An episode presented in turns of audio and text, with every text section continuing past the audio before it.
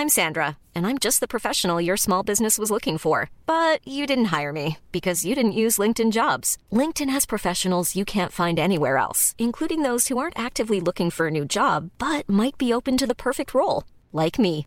In a given month, over 70% of LinkedIn users don't visit other leading job sites. So if you're not looking on LinkedIn, you'll miss out on great candidates like Sandra. Start hiring professionals like a professional. Post your free job on linkedin.com/people today.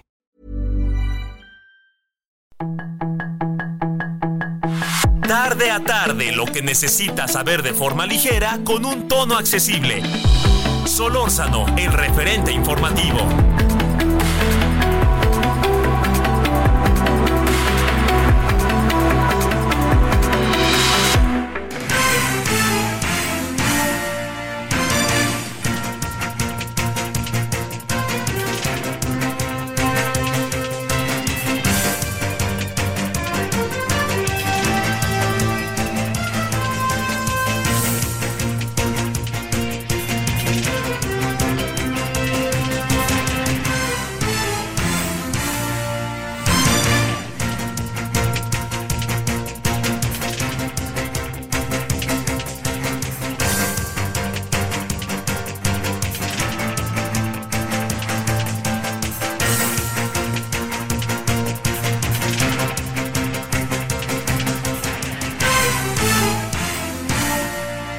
Hola, ¿qué tal? Muy buenas tardes. Le damos la más cordial bienvenida a esto que es el referente con Javier Solórzano. Javier Solórzano, titular de este espacio informativo, anda fuera de la Ciudad de México haciendo un trabajo periodístico del cual, como se lo hemos platicado desde el pasado fin de semana, les dará cuenta a su regreso.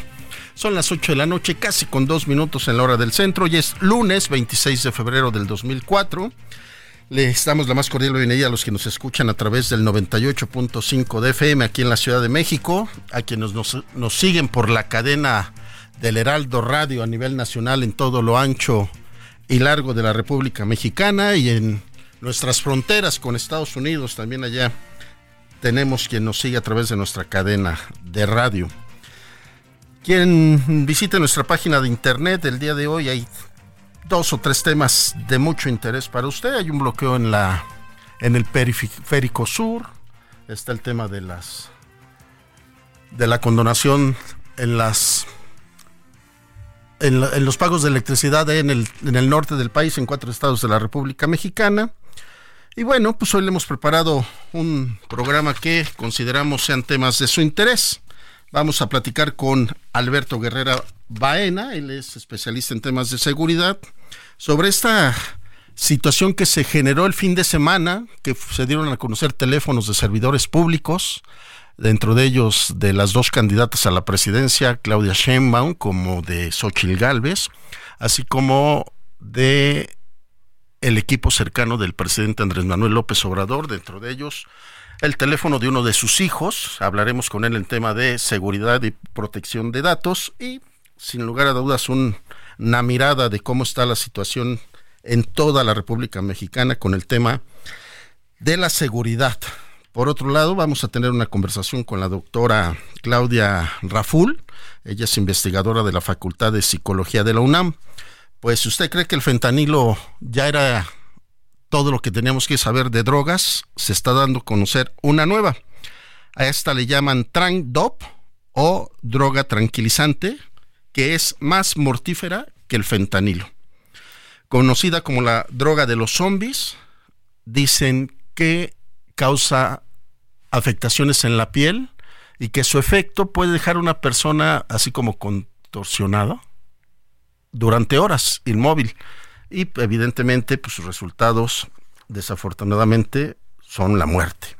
También estaremos conversando con Rosario Avilés, ella es especialista en transporte aéreo. Ahí hay una situación muy delicada en el tema aeronáutico donde se puede posiblemente terminar la, la alianza entre Delta Airlines y Aeroméxico por motivos de decisiones en el Aeropuerto Internacional de la Ciudad de México y la cantidad de vuelos que han bajado sus operaciones, así como la necesidad y la forzada decisión del gobierno federal de que muchos vuelos, aerolíneas, se vayan al Aeropuerto Internacional Felipe Ángeles, del cual hay algunas situaciones que Rosario Avilés nos pondrá al tanto. 8 de la noche con 5 minutos en la hora del centro. Lo invitamos a que escuche el siguiente resumen de lo más importante del momento. La información de último momento en el referente informativo.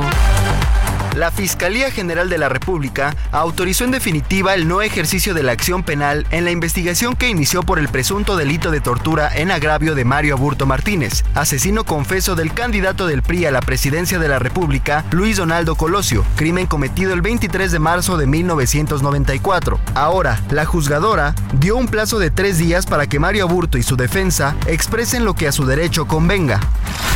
El candidato presidencial electo de Movimiento Ciudadano, Jorge Álvarez Maínez, dio a conocer que la senadora Laura Ballesteros será la coordinadora de su campaña.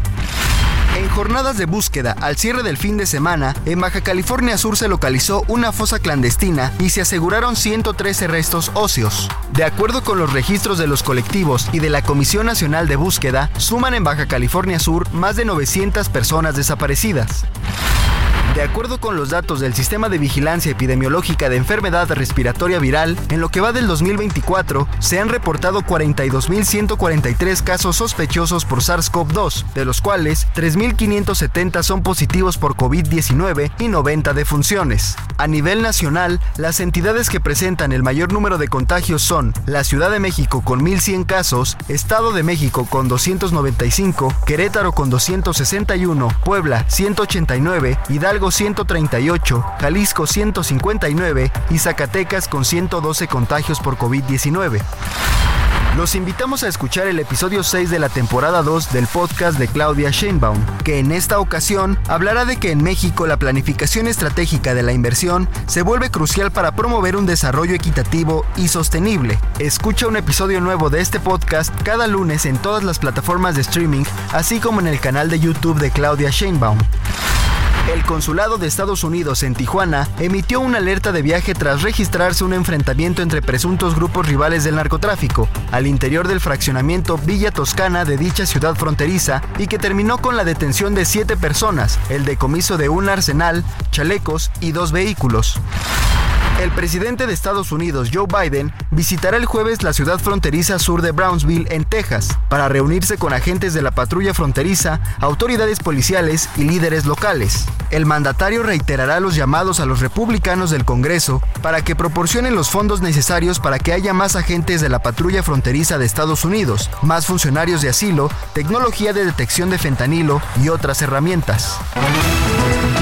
Sus comentarios y opiniones son muy importantes. Escribe a Javier Solórzano en el WhatsApp 5574 50 13 26.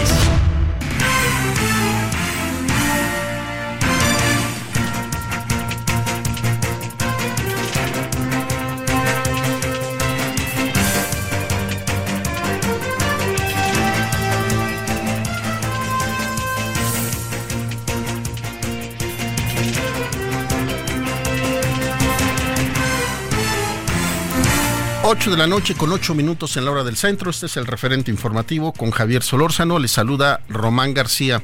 Fíjese que el día de hoy una comitiva de reporteros y periodistas fueron invitados a Israel con la intención de ir a ver asuntos que tienen que ver con los derechos humanos y los ataques de Israel a Gaza. Y pues resulta ser que, como todo buen mexicano, vamos a echarnos unos taquitos, ¿no? Y pues, ¿por qué no? Vamos, ¿qué restaurante mexicano hay por aquí? No, pues que está este restaurante mexicano. Y, pues ahí van los reporteros mexicanos, sorpresa, que se encuentran al señor Tomás Herón, quien es seguido por las autoridades mexicanas y se están solicitando su extradición allá el gobierno de Israel, y pues que me lo corretean. Así que nos permitimos extraer a nuestra querida compañera reportera Noemí Gutiérrez, quien se encuentra ya en Israel. Noemí, muy buenas noches, madrugadas para ti. Cuéntanos cómo fue este encuentro. Román, te saludo con gusto desde Tel Aviv de Israel, en donde estamos haciendo un recorrido con la organización Fuente Latina para conocer cómo está la situación tras el ataque del grupo terrorista Hamas el 7 de octubre del año pasado Comentarte que la prioridad es que se liberen a 134 rehenes, entre los que se encuentra el mexicano Orión Hernández. En nuestros recorridos visitamos Jerusalén y entre todos los comercios está una taquería que se llama Luis de un mexicano originario de Oaxaca. Ahí nos encontramos a Tomás Herón, el ex titular de la Agencia de Investigación Criminal y acusado de tortura de implicados en el caso Ayotzinapa. Recordemos que el gobierno de México está pidiendo al de Israel que puedan retornarlo, ya que no existe un tratado de extradición entre ambos países. En cuanto se dio cuenta de la presencia de medios mexicanos, Tomás Herón apresuró el paso, vestió una sudadera con capucha, lentes oscuros y unos jeans. ¿Confía usted en que va a ser bien librado de esta situación? No sé, mis abogados están trabajando ¿Confía en la justicia israelí y no en la mexicana? No estoy en este país, pero discúlpenme, de ¿Es inocente de estas acusaciones de tortura? Así lo ha manifestado. ¿Opina de que Murillo Karam está en la cárcel y en esas condiciones? Es una lástima, lo lamento mucho por el ¿Qué le diría al pueblo de México que está pidiendo su extradición o a los padres de los 43? Le he dado algunas entrevistas, pronto van a salir y ahí se van a enterar. Pero que nos pueda comentar aquí a la prensa mexicana. Este, un contrato con perdón. También se le cuestionó si el presidente Andrés Manuel López Obrador ha usado políticamente el caso de los 43. Don Tomás, ¿usted se vería regresando algún día a México? Por supuesto que sí. ¿Qué le pediría al presidente que no fuera, que no hiciera ese tipo de comentarios, que no viciara el proceso?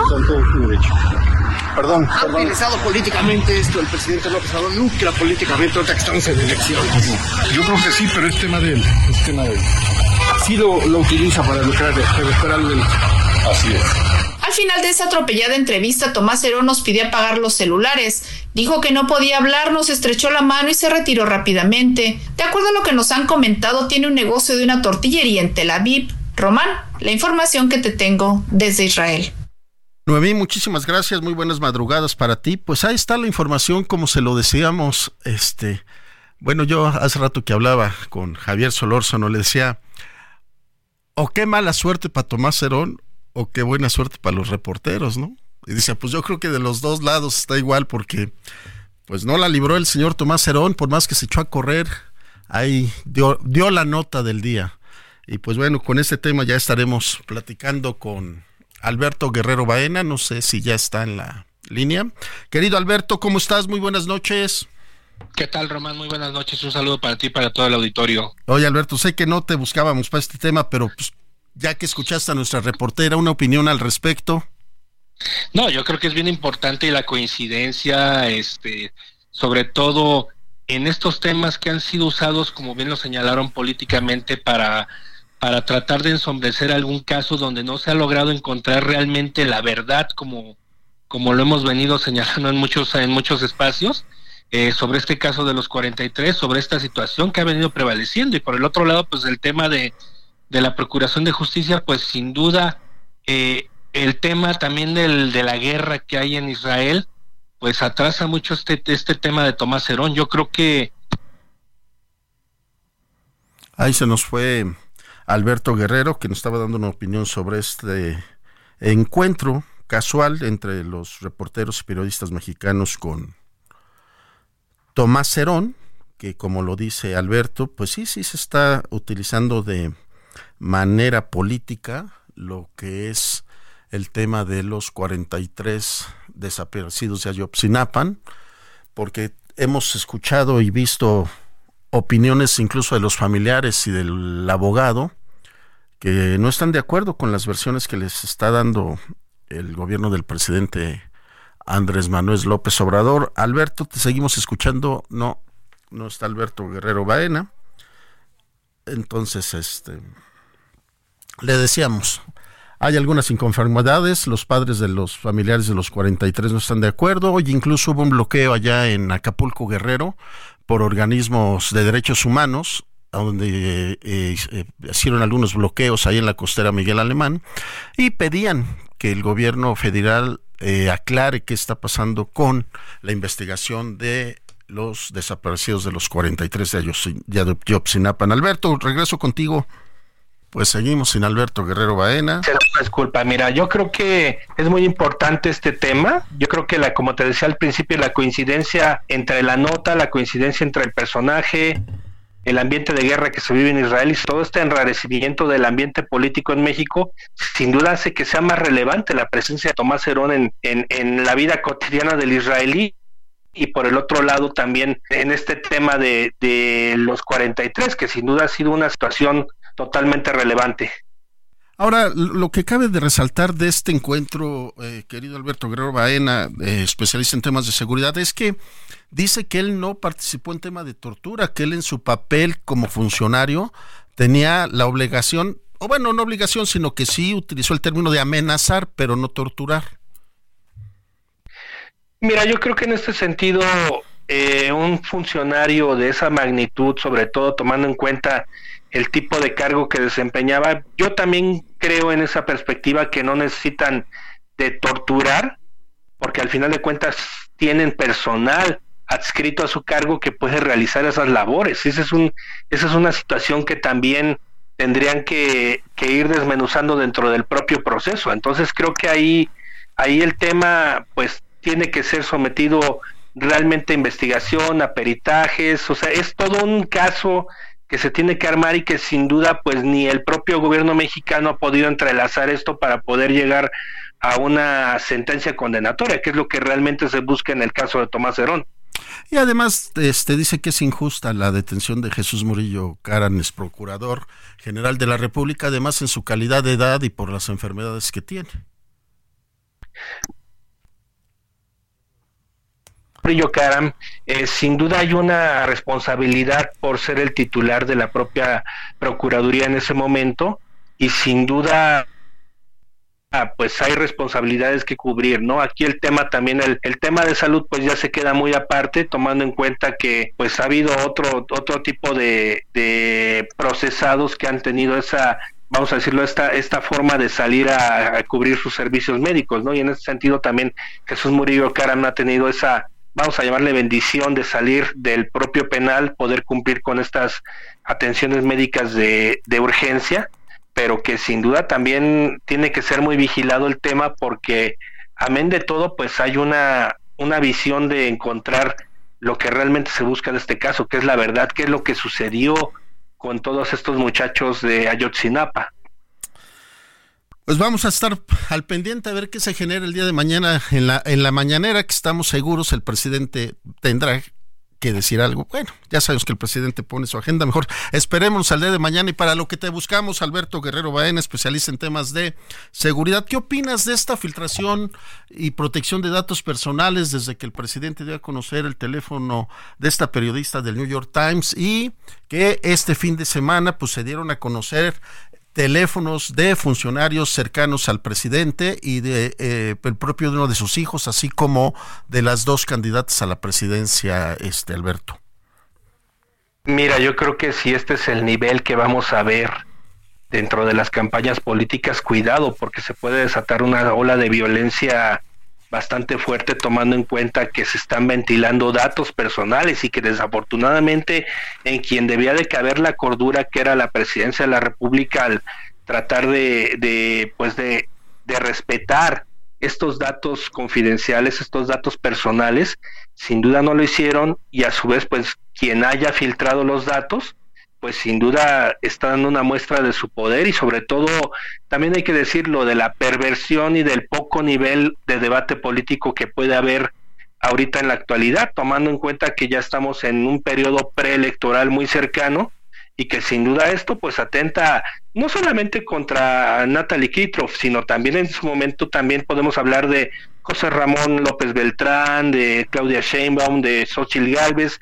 Creo que aquí en este sentido debe de caber la cordura independientemente de la filia política y quien le, a quien le lleguen los teléfonos, pues realmente reservarse el, la situación de pasarlo a otra persona. Creo que no estamos en un ambiente político normal, estamos en un ambiente político bastante turbio, que sin duda nos demuestra el poco nivel que hay, el grado de filtración, el grado de hackeo que puede llegar a haber de no solamente de los políticos, sino de nosotros mismos como como seres humanos y que sin duda nos ponen una encrucijada de saber en manos de quién están nuestros datos, porque también el tema no solamente de la filtración de Natalie Kitroff, sino también el tema de los reporteros y representantes de prensa que han acudido a las mañaneras, es otro tema que no se ha logrado resolver. Ahora, Alberto, eh, yo creo que no es válido solamente que el presidente señale, ¿no? Que diga, fueron los neoliberales o fueron los que no piensan igual que yo. El presidente debería de dar la indicación de que se haga una investigación y nos diga datos precisos quiénes lo hackearon o cómo se operó esta filtración de datos, ¿no?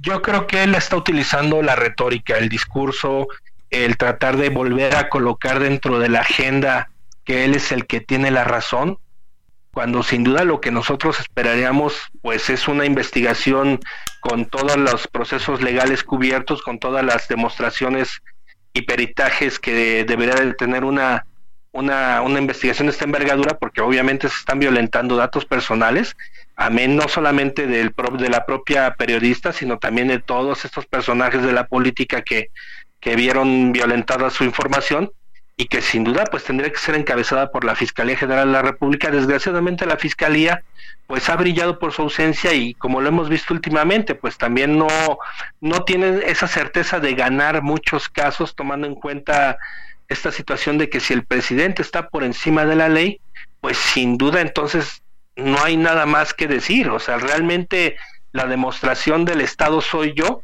ha sido una perspectiva bastante absolutista y que de entrada nos deja helados porque entonces las leyes, vivimos en un país que donde privan las leyes, la constitución, las leyes que de, ella emanan y sin duda pues entonces estamos al capricho de una sola persona, eso es lo que realmente a mí me deja en esa incertidumbre y creo que a muchos de nuestros amigos también. Fíjate que hoy Javier Solórzano en su columna El Quebradero, que escribe de lunes a viernes ahí en el periódico La Razón, escribía algo que decía que se estaba poniendo una situación muy delicada que el presidente asume el papel como líder moral, no como presidente de la República, en el cual las leyes, la verdad el presidente dice, pues yo soy el presidente, yo hago lo que quiero. Pues entonces volvimos a una época medieval, Román, donde en todo caso, como por ejemplo en su momento en la, en la Inglaterra de eh, pre-renacimiento, donde se hablaba de que el rey era el líder tanto de la iglesia, de la moral y de las buenas costumbres en ese país, y en los estados absolutistas pasa lo mismo, pues sin duda estamos ante esa misma perspectiva, donde pues al final ya no, ya no es que prevalezca la razón basada en una evidencia científica o en todo caso en una certeza de un proceso legal, sino estamos hablando de ya de de un líder carismático que busca que su verdad sea la, la aceptable y que buscando desde esa perspectiva del, del discurso, de, de, la retórica, del, del, lenguaje, esa percepción de pueblo que tiene, que sin duda es una percepción pues que, que la interpreta a su modo, pues sin duda nos da el material para saber que se busca pues una, un liderazgo de ese tipo, más o menos de los de la época del medievo, la época ya inclusive los emperadores romanos, porque ellos estaban sometidos a una a un cuerpo de leyes. En este caso estamos hablando de monarquías absolutas que sin duda ya hemos pasado muchos siglos después de eso. Alberto Guerrero Baena, y al tono con que te escucho, yo creo que la fiscalía la va a dejar pasar, ¿verdad?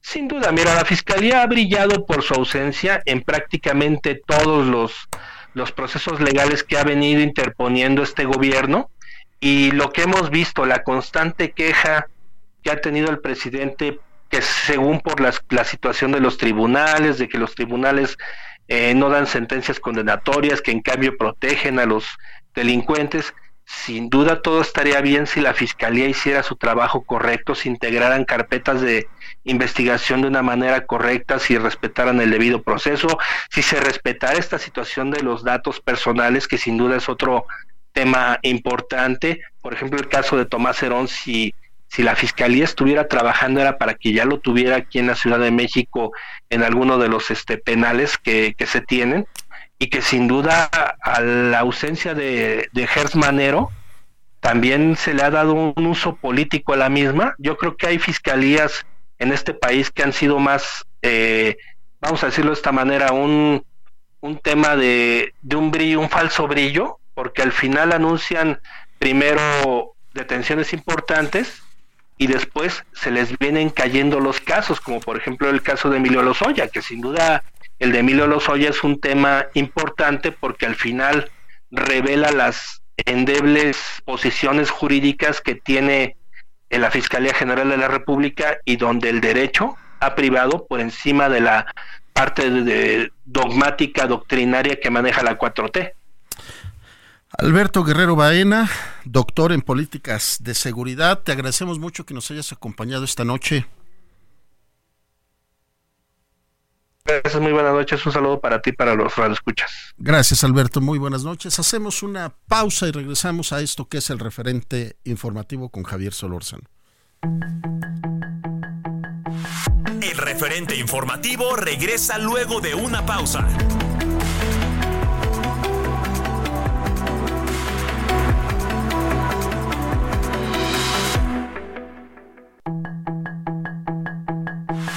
Estamos de regreso con el referente informativo.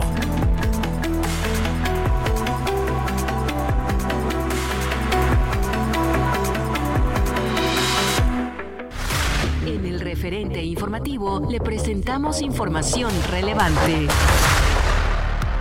La Fiscalía General de la República no indagará presunta tortura contra Mario Aburto. Ataque armado en Cumbres de Juárez dejó un herido y siete detenidos. Hayan fosa clandestina con 113 restos óseos en Los Cabos, Baja California. Detienen a siete tras balacera en Tijuana.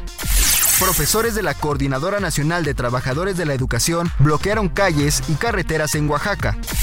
Gobierno cierra compra de 13 plantas de Iberdrola por 6.200 millones de dólares. Estados Unidos pide a México evitar cualquier medida que ponga en riesgo seguridad de periodistas. Biden y Trump viajarán a la frontera entre México y Estados Unidos. Sus comentarios y opiniones son muy importantes. Escribe a Javier Solórzano en el WhatsApp 5574 50 13 26.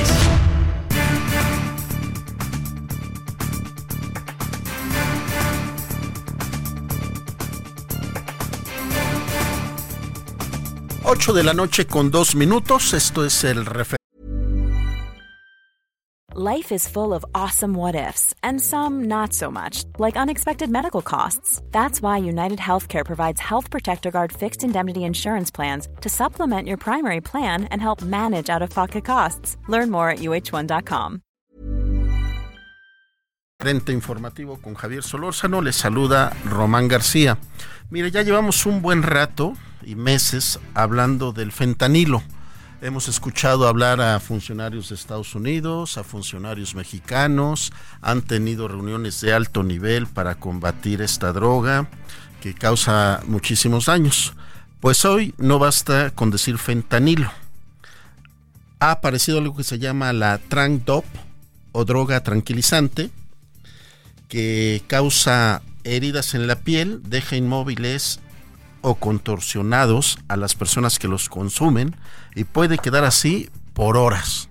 Nos hemos permitido buscar a la doctora Claudia Raful, ella es investigadora de la Facultad de Psicología de la UNAM y especialista en adicciones. Doctora, muy buenas noches, gracias que nos tomas la llamada.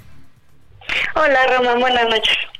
Pues doctora, no nos basta saber que existe algo que se llama fentanilo, sino ahora tenemos algo conocido como la droga tranquilizante. ¿De qué se trata esta droga y de qué está compuesta, doctora? Pues es una combinación de fentanilos. Los fentanilos son un grupo de opioides que son muy potentes, mucho más potentes que la heroína, y está combinada con la gilacina, que es un tranquilizante. Es principalmente esa la combinación. Hace unos meses, hasta hace unos meses se creía que la gilacina únicamente era un sedante tranquilizante con el que adulteraban el fentanilo, pero ahora ya sabemos que también es un opioide. Entonces es una sustancia, esta combinación sumamente potente y tiene los efectos de laceraciones que ya comentabas en la piel. Ahora, esta celaxina tiene que ver con medicamentos para uso veterinario, doctora? Sí, sí, así es.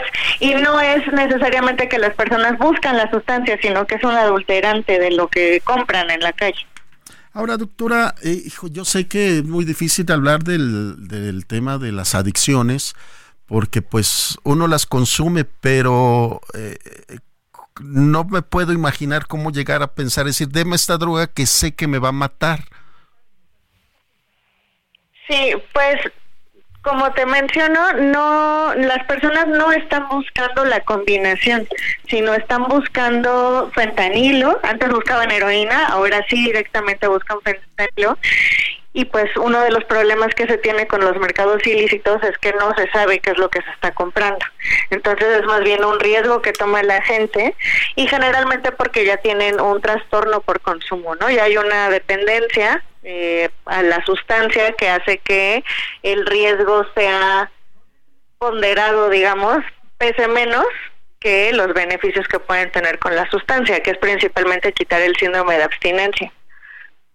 Ahora, doctora, sabemos que el fentanilo de por sí está compuesto con muchísimas variantes que incluso ahí escuchamos la publicidad que está haciendo el gobierno federal que lo hacen hasta con eh, veneno para ratas y cosas de este tipo. Y ya esta sustancia le ponen esto que es la celaxina que hasta donde entiendo pues se usa más para eh, caballos y, y tranquilizantes que ciertamente para el cuerpo humano pues son unos este llegues a la salud bastante importantes. Sí, así es. El, fentanilo es una sustancia, es un opioide que se genera totalmente sintético, no viene de ninguna planta, se crea en laboratorios. Y el problema que se tiene con estas sustancias que se crean es que también se se combinan, se adulteran con otras cosas. Entonces no no es que lo hagan a partir de productos como venenos o raticidas, sino que se combinan con esto principalmente para diluirlos. Y nuevamente las personas no saben qué es lo que se están inyectando, ¿no? Y, y ese es uno de los riesgos más graves. Y ahora dicen que también sus costos son más accesibles que, como usted lo dijo hace un ratito, cocaína o heroína, doctora. Eh, lo que pasa es que es mucho más potente, entonces con la misma cantidad de sustancia, la dosis es mucho más potente, llega a ser letal. Entonces tenemos dos problemas. Uno es que cuando se combina el fentanilo con heroína o con otras sustancias, las personas pueden tienen un riesgo de muerte mucho mayor que antes. Eh, eso por un lado y por otro lado es mucho más fácil de transportar. Entonces, en términos del mercado, por eso es que le, le agregan estas, estos componentes porque rinde más la sustancia para venderse. Entonces, desafortunadamente, se necesitaría tener eh, proyectos como de revisión de sustancias, ¿no? Como testeo de drogas para saber qué es lo que está consumiendo la gente en las calles. Y eso en México, pues, casi no se hace. Y estaba leyendo, doctora Claudia Raful, que este medicamento que ayuda a revertir una sobredosis de fentanilo, que es el conocido el naloxona, si no estoy mal, doctora, este, en esta nueva droga no hace efecto alguno. No es un opioide como tal, entonces la, la naloxona es digamos que quita de los receptores a todos los opioides como la heroína, la morfina, el fentanilo. La gilacina no es un opioide común, entonces no, no tendría un efecto. Le, te comento que recientemente se vio que sí es un agonista opioide, entonces de alguna manera podría servir la naloxona. El problema es que es tan potente que se necesitan muchas dosis de naloxona para poder revertirlo. Eh, y la naloxona no es fácilmente adquirida en México, no es una sustancia que se encuentra en las farmacias. Desafortunadamente, pues sabemos que algunas organizaciones no gubernamentales la tienen en la región de la frontera norte, pero básicamente fuera de ahí no se encuentra. Ahora, doctora Claudia Raful, en su calidad de psicóloga y especialista en adicciones, ¿qué debemos de hacer en nuestras familias? Cada uno de nosotros como personas para ayudar a nuestros familiares cercanos, amistades que están al lado de nosotros y ayudarles a evitar que caigan en este tipo de drogas? Bueno, de entrada es hablar sin estigmas y prejuicios, ¿no? Entonces lo que yo sugiero es pues poder hablar abiertamente acerca de las curiosidades que pudieran tener las personas acerca de los consumos e informarnos y esto permite poder hacer diferencias entre qué drogas son más potentes y más dañinas que otras. De esta manera también podríamos detectar quiénes necesitan qué tipo de atención. Hay personas que a lo mejor necesitan psicoeducación, que es brindar información, o a lo mejor una terapia breve, y con eso es más que suficiente. Si se tiene un consumo de opioides, difícilmente eso es suficiente. Se necesita medicamento para poder controlar el síndrome de abstinencia y en algunos casos se necesita internamiento. Pero eso no lo podemos saber si pensamos que todas las drogas son igual de dañinas, ¿no? Entonces se, se tiene que hablar sin prejuicios acerca de las sustancias. De doctora Claudia Raful, eh, pensando un poquito, se eh, personas que se empiezan a drogar o que consumen algún tipo de medicamento, pues normalmente lo hacen a escondidas, pero tarde o temprano se manifiestan eh, que uno pueda percibir que están teniendo una actividad normal, inmediatamente hablar con ellos y llevarlos a un tratamiento pues hablar con ellos y sí buscar algún especialista y ya ahí se vería qué tratamiento se necesita, ¿no? Algunas personas a veces espantan mucho cuando encuentran, sobre todo a los menores de edad, ¿no? Consumiendo sustancias y claro que es una conducta de mucho riesgo, especialmente si el cerebro todavía no está desarrollado, pero podría ser que las personas puedan tener eh, que sea suficiente un tratamiento psicológico, para algunas personas a lo mejor sí ya es necesario un tratamiento psiquiátrico. Entonces, no espantarse y pensar que necesariamente se tiene que internar en un centro de rehabilitación a la persona, pero sí buscar una atención profesional eh, con no nada más psicólogas, psicólogos, ¿no? Sino también pues con enfermería, con medicina, con trabajo social. Ahora sí, como, como decíamos de manera coloquial, no importa lo que vayan a decir de nosotros, lo importante es atender a nuestro familiar o amistad que veamos que está teniendo situaciones este, anormales y si descubrimos que sí ya está probando algún tipo de droga, pues sin lugar a dudas llevarlo con un psicólogo. Hay, hay instituciones, doctora, sé que la UNAM lo hace, pero algunas instituciones a, nivel nacional que puedan estar siempre al pendiente de dar ayuda a personas que tengan adicciones. Sí, en, en la UNAM están los centros de atención psicológica de la Facultad de Psicología, también está en el Departamento de Psiquiatría y Salud Mental de la Facultad de Medicina, hay atención en línea, también la hay para todo el país. Y también se encuentran los centros de integración juvenil que también tienen un componente gubernamental en su financiamiento que es importante y que son tratamientos basados en evidencia. Doctora Claudia Raful, ¿usted tiene conocimiento de que esta droga ya esté, vaya la expresión, en circulación en nuestro país? En la frontera norte sí se ha detectado. Pocos casos, pero se han detectado y se han detectado en personas que se inyectan drogas. Eh, nuevamente no que lo estén buscando, sino que ya está siendo adulterado. Claro, leíamos hace unos días eh, notas, informaciones que en Tijuana particularmente incluso eh, grupos de la delincuencia organizada eh, utilizaban a las personas en situación de calle como conejillo de India, vaya la expresión, donde les aplicaban el fentanilo para ver cómo era su reacción y qué tanto después exigían consumirlo justamente como experimentos. De eso no tengo yo información, entonces no, no podría yo comentar acerca de eso, pero sabemos que hay fentanilo desde hace al menos cinco años en la frontera norte. Lo, el problema que tenemos es que solamente conocemos lo que investigamos y el financiamiento que tenemos para hacer investigación en salud mental en general es muy reducida.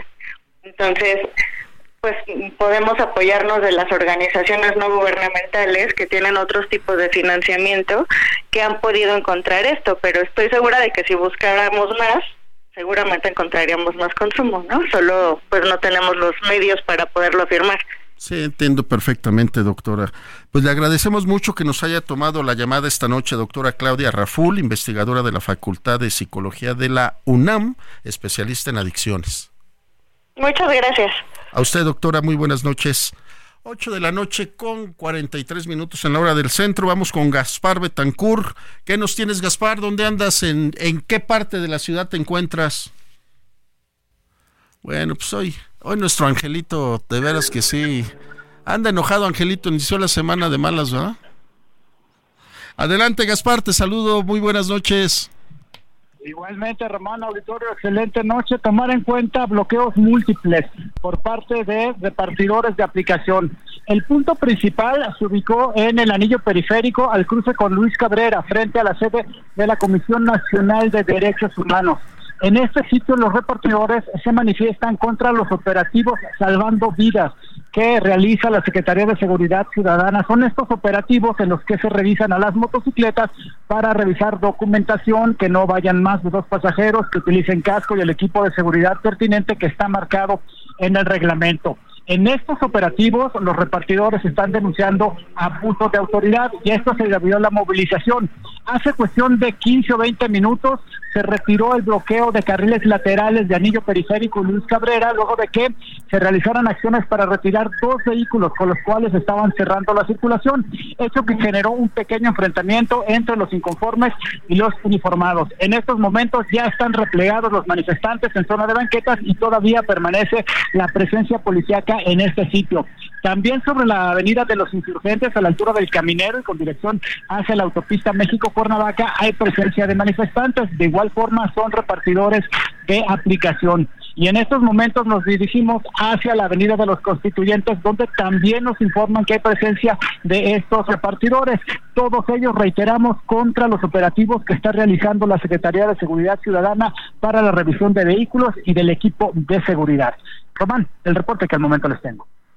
Ahora, Gaspar, es, sigo, yo sé que es muy incómodo las revisiones, pero hemos visto ya casos que al parecer son repartidores de comida y te das cuenta que andan asaltando y veíamos unas imágenes allá en un hotel en Cuernavaca donde intentaron incendiar un hotel. Este, pero pues son medidas que ni hablar, ¿no? Tendríamos, tenemos que, que ser pacientes y si uno trae su documentación eh, bien, pues este, adelante, ¿no? Que sigan trabajando. Lo que sí no se vale es, como tú lo bien lo planteas, el abuso de autoridad y que les estén este, pidiendo la famosa mordida. Exacto, los operativos tienen ya varios meses. Eh, llevándose a cabo. Y en el caso de que llegara a haber algún tipo de abuso, pues la recomendación sería acudir a la autoridad pertinente, tal vez a derechos humanos, a la misma Secretaría de Seguridad Ciudadana para interponer una queja previo a realizar este tipo de acciones que están afectando a centenares o miles incluso de automovilistas en el caso de Avenida de los Insurgentes y del Anillo Periférico. Ahora, mi querido Gaspar, tú eres un especialista en andar en, en las motos y este y tú sabes que la seguridad es importante, empezando desde un buen casco que te pueda resistir este pues una caída porque pues andar en una moto un pequeño derrapón, tú sabes que puede costar la muerte por sencillo que parezca el accidente. Así es, de hecho, cuando uno anda en motocicleta, uno es la carrocería y esa es la importancia de tener un buen equipo de seguridad, un casco que cumpla con las normas oficiales, chamarra, guantes, eh, rodilleras, todo el equipo necesario para, como lo comentas, un simple derrapón que usando el equipo adecuado puede ser únicamente una lesión y que sin el equipo podría tener fatales consecuencias. Gaspar, te agradecemos mucho tu información, un abrazo. Un abrazo de regreso y continuamos pendientes. 8 de la noche con 47 minutos. Tenemos en la línea telefónica a Rosario Avilés, y es especialista en transporte aéreo e industria aeronáutica. Rosario, te saludo con mucho gusto. Buenas noches. ¿Qué tal? ¿Cómo estás, Román? Pues aquí, este, viendo cómo va pasando la aviación en este país. Oye, yo para no robarle la para no robarle la frase a Javier que dice, "Se los dije", yo te digo, "Vamos a la serie capítulo 28." Rosario, ¿qué va a? Exactamente, ¿qué va a pasar con Delta y con Aeroméxico? ¿Tú tú qué puedes visualizar al respecto? Mira, sería un milagro que les renueven la autorización de antimonopolio porque eh, pues se pidió que el gobierno mexicano diera una respuesta y la verdad es que no se ha dado la respuesta. Eh, se termina ya en estos días el plazo, que además es un segundo plazo que dio el Departamento de Transporte para que hubiera eh, pues algún acercamiento y alguna pues no sé, un pronunciamiento del gobierno mexicano respecto a las reclamaciones que hace el Departamento de Transporte. Y justamente eh, en estos días American Airlines eh, pues entregó un documento al Departamento de Transporte donde se muestra completamente de acuerdo con la autoridad de, Estados Unidos del transporte respecto a las quejas que se tienen sobre las decisiones que ha tomado el gobierno mexicano en cuanto al Aeropuerto Internacional de la Ciudad de México en lo específico. y eh, pues básicamente son dos, dos los problemas. El primero es el que tiene que ver con eh, la decisión de sacar a las aerolíneas cargueras exclusivas de carga del aeropuerto de la Ciudad de México y pues básicamente es como eh, orientarlas hacia hacia la IFA, ¿no? y este y la segunda cosa que esa me parece que es todavía la más grave es la que tiene que ver con eh, las decisiones acerca de los de los slots, del uso de slots, o sea, los derechos de, de los horarios de eh, despegues y aterrizajes, que, eh, pues como sabes, en primer lugar, eh, lo que pedía el DOT hace años era que se adoptaran las reglas internacionales y lo que quiso decir son las reglas de la Asociación de Transporte Aéreo Internacional, las reglas IATA, que tardaron en adoptarlas, sí se adoptaron, pero eh, últimamente en el transcurso del último año y medio eh, el aeropuerto de la Ciudad de México de manera unilateral primero este, limitó un 15% las operaciones y después otro 15%. Entonces, lo que más le ha pegado a las aerolíneas estadounidenses fue esa primera reducción, porque en la segunda eh, específicamente se evitó tocar los vuelos internacionales. Sin embargo, el hecho de que haya esta reducción habla de que en el futuro no se va a poder ampliar la operación de ninguna de las aerolíneas estadounidenses y esto eh, pues se ha molestado mucho a las aerolíneas eh, incluso bueno este tema de Delta Aeroméxico eh, pues ya estaba funcionando pero Viva Aerobús y Allianz por su parte de Estados Unidos también pidieron esta inmunidad antimonopolio y el Departamento de Transporte decidió no continuar adelante con ese trámite precisamente por esta molestia que se tiene con el gobierno mexicano. Híjole, mi querida Rosario, pues como tú dices, este, se los dije, pues seguimos, eh, en lugar de que se trate de buscar una solución, se están acrecentando las, las situaciones. Así es, dentro de, los desencuentros que hay, que últimamente como que se han multiplicado, este, este pues es uno más, una rayita más al tigre, y, y, la verdad es que, mira, olvídate de si es Aeroméxico, Viva o eso. Yo creo que como país nos está afectando mucho porque este, de por sí ya las aerolíneas estadounidenses tienen la mayoría del mercado, tienen casi el 80% del mercado bilateral y eh, con este tipo de cosas también lo que sucede es que no va a seguir creciendo y si sigue creciendo va a crecer para aquel lado, no para este. Y eso sí la verdad es que eh, es, una lástima porque al final de cuentas eh, la vecindad que tenemos con Estados Unidos, el tratado de libre comercio que tenemos con Estados Unidos, el llamado ahora TEMEC, eh, y toda la, pues esta intercambio bilateral en turismo y otras cosas en, en comercio de mercancías, pues lo deberíamos estar aprovechando en nuestro favor, ¿no? Para generar más divisas, para generar más empleos y la verdad es que las decisiones que se han ido tomando en este aspecto más bien han entorpecido esa relación y, la verdad es una lástima. ¿eh? Y si se diera esta ruptura o este acuerdo de Delta y Aeroméxico, sin lugar a dudas la repercusión directa va a ser al consumidor, que es el que compra el boleto de avión, porque se va a, se va al alza el costo del boleto por tener menos asientos y ocupar aviones de menor tamaño, ¿no, Rosario?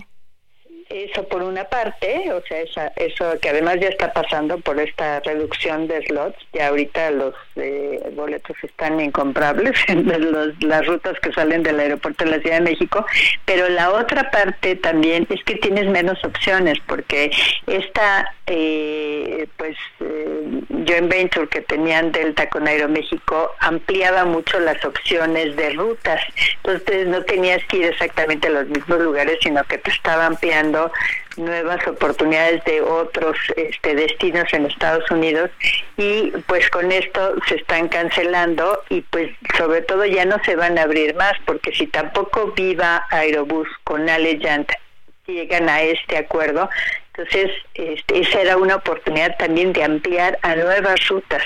Y acordémonos que pues hay millones de mexicanos que viven de aquel lado y que también necesitan eh, tener opciones para venir a México. Entonces, la verdad, a nadie le está ayudando. Rosario Avilés, se nos acaba el tiempo y tendremos que decir, esta historia continuará. Así es, así es la siguiente, el siguiente capítulo de esta temporada. Rosario Avilés, te agradecemos mucho que nos hayas tomado la llamada. Muy buenas noches. Buenas noches, con mucho gusto. Gracias. Bueno, esto fue el referente informativo. A nombre del titular de este espacio, Javier Solórzano, se despide de ustedes Román García. Los esperamos a que nos acompañen en el, en el referente de la noche en el 8.1 de televisión abierta. Buenas noches.